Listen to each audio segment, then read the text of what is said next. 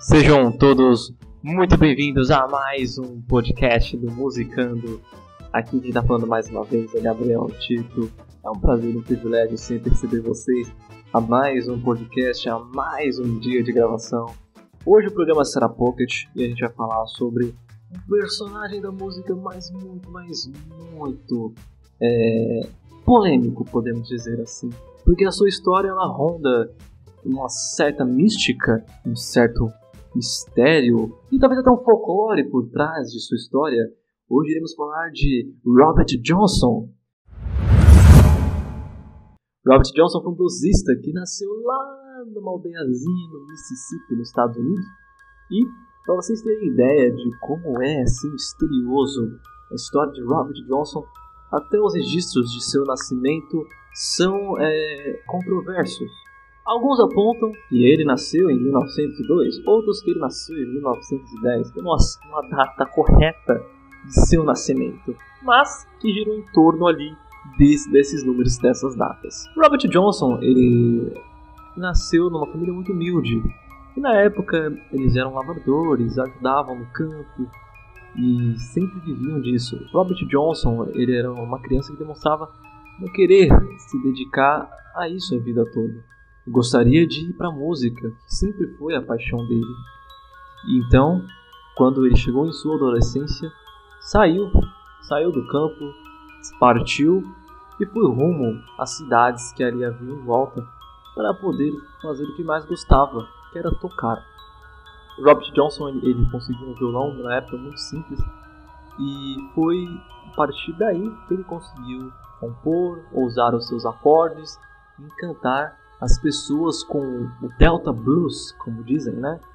Então, a partir daí, Robert Johnson ele começou a chamar a atenção, né, devido a tocar sempre alguns bares que haviam na época, né, e, enfim, e começaram a comentar sobre ele. Só que Robert Johnson é, nunca teve uma vida fácil, né? Até então, ele nasceu numa, numa época onde havia um racismo muito grande, uma perseguição imensa. Então, assim, Robert Johnson, ele sofreu muito com isso, muito. E mesmo assim, ele se dedicou a continuar ali, dedicando a sua música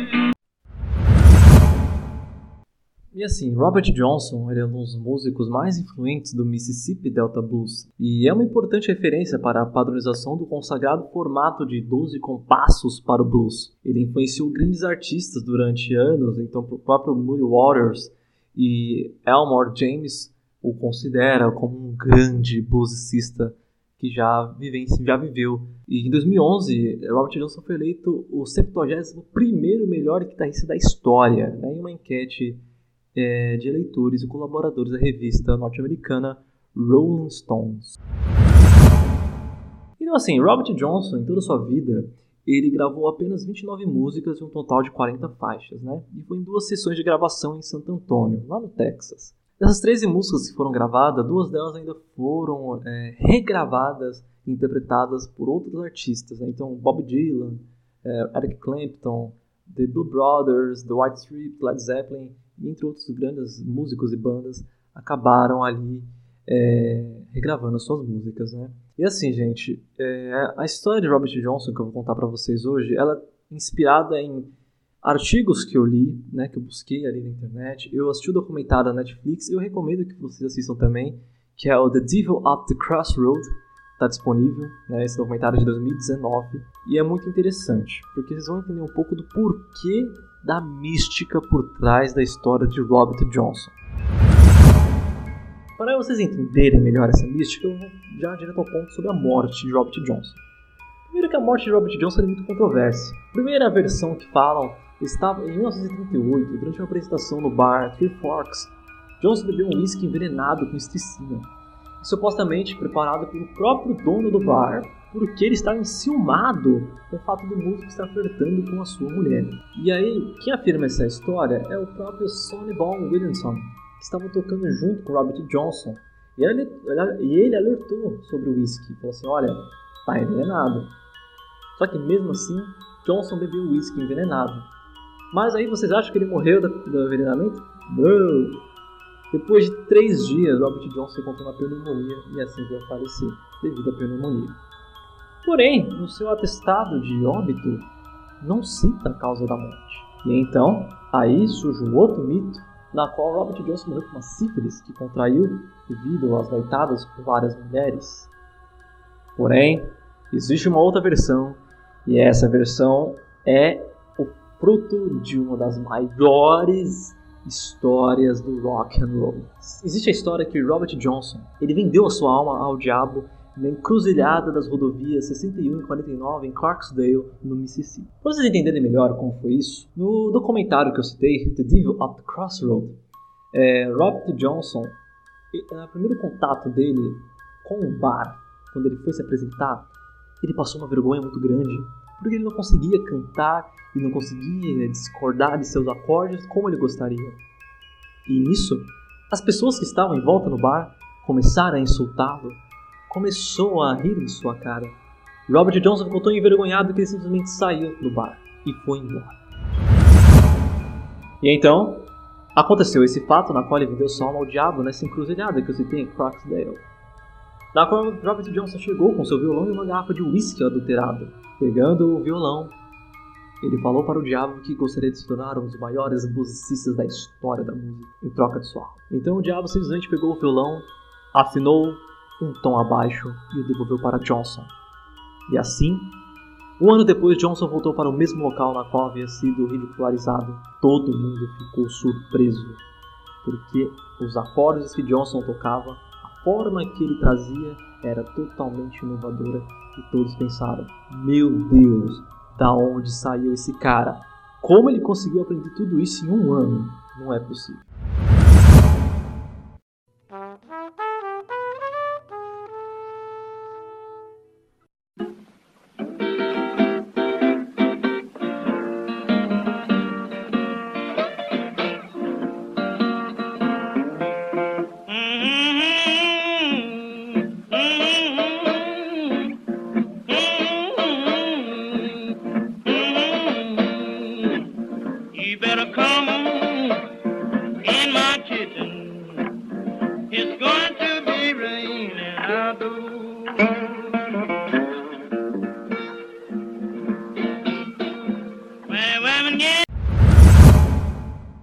E então, esse mito, né, ele foi difundido principalmente por Son House, e ele ganha força devido a algumas letras de músicas que o próprio Robert Johnson compôs. Então ele tem Crossroad Blues, tem o The Me and the Devil Blues e the Around on My Trail. E o mito também é, é, próprio descrito no filme de 86, Crossroad, que até Ralph Macchio é um dos atores, a qual foi o Karate Kid, né? Daniel San. Então, Rob Michael ele faz esse filme também e conta um pouco sobre esse mito. Então, assim, é, a questão na qual ele vendeu a sua alma, em diversas músicas ele cita, principalmente Me and the Devil Blues, na qual ele fala de como estava na hora, estava próximo de, do diabo e atrás de sua alma, porque estava perto do prazo.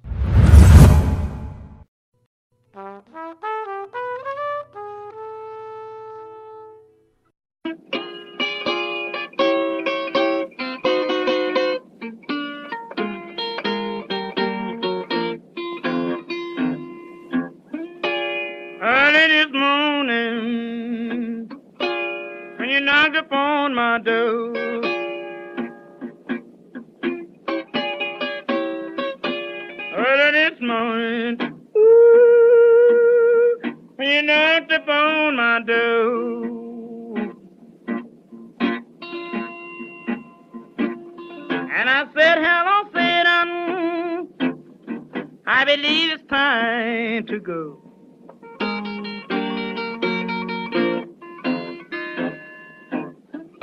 Me and the devil was walking side by side.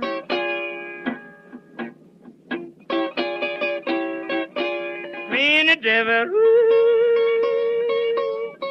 was walking side by side.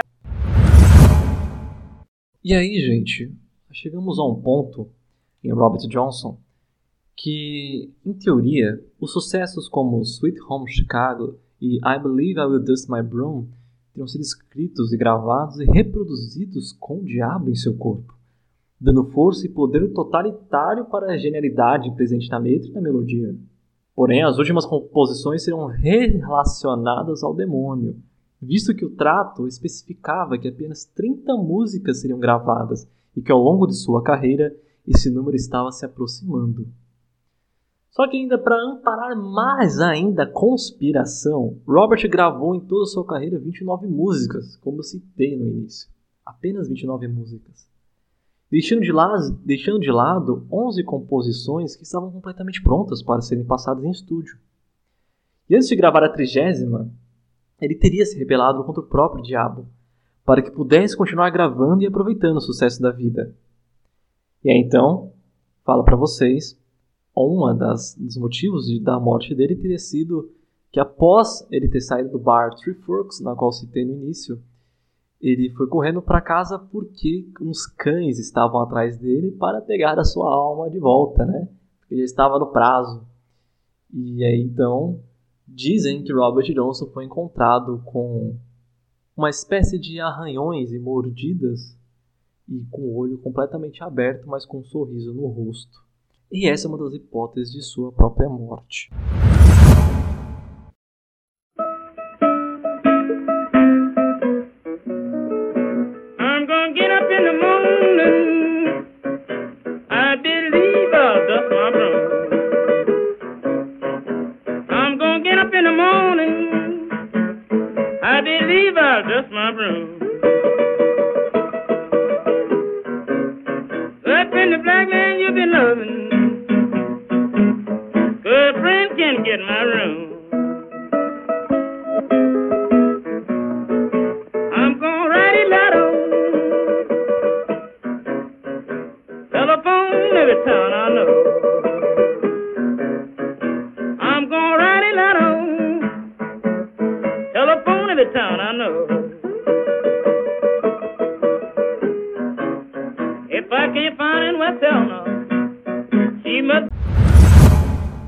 Então esse mito da encruzilhada ela traz todo esse contexto. Robert Johnson teve, igual eu citei, 10 anos aí de, de ascensão na sua carreira. E, e ainda vou além, né, existe uma outra situação. Quando Robert Johnson estava próximo ali de terminar o contrato, que era das 30 músicas, ele, ele não queria morrer. Ele queria continuar curtindo o sucesso. E com esse descumprimento, teria sido lançada uma maldição no mundo da música, a maldição dos 27. E assim como muitos músicos que morreram entraram no clube dos 27. Convenhamos dizer que assim, existem muitos artistas aí que entraram nesse clube dos 27. Artistas como Jimi Hendrix, Janis Joplin, Kurt Cobain e entre outros da música. E, e também um detalhe que até hoje, né, as circunstâncias do, óbito- do óbito de Robert Johnson não são inconclusivas, né? De motivos incertos. E ainda para ficar mais misterioso ainda, gente, Robert Johnson tem registrado três fotografias na história. Só existem três fotos de Robert Johnson e é só.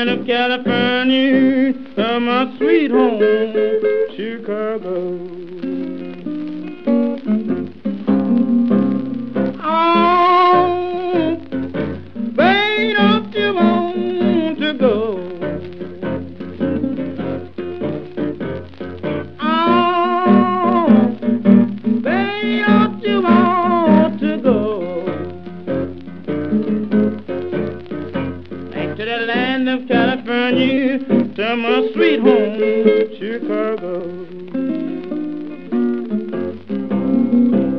Now one and one is two. Two and two is four. I'm heavy loaded, baby.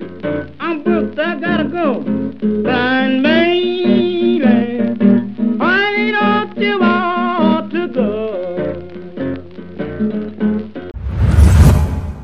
Eric Clapton ainda chegou a fazer um álbum de cover somente de composições de Robert Johnson.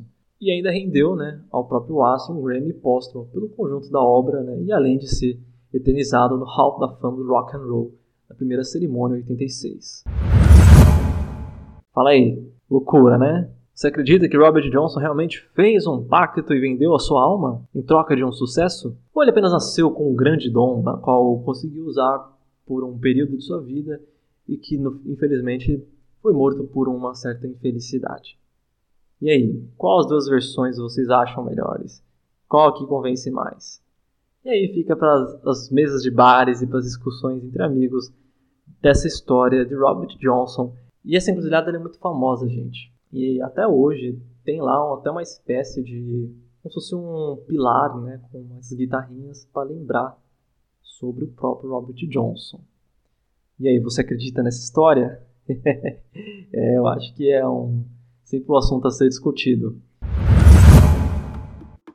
Então, ficamos por aqui no Musicando com mais um Pocket hoje sobre Robert Johnson. Assistam o um documentário que eu citei na Netflix, que é muito interessante também. E eu acho que é uma história que alimenta mais né, a história do rock and roll e fica aí para discussões, né? Eu acho que não existe um certo e errado, mas pontos de vista a qual a gente pode sempre dialogar. Valeu? Gente, até a próxima obrigado!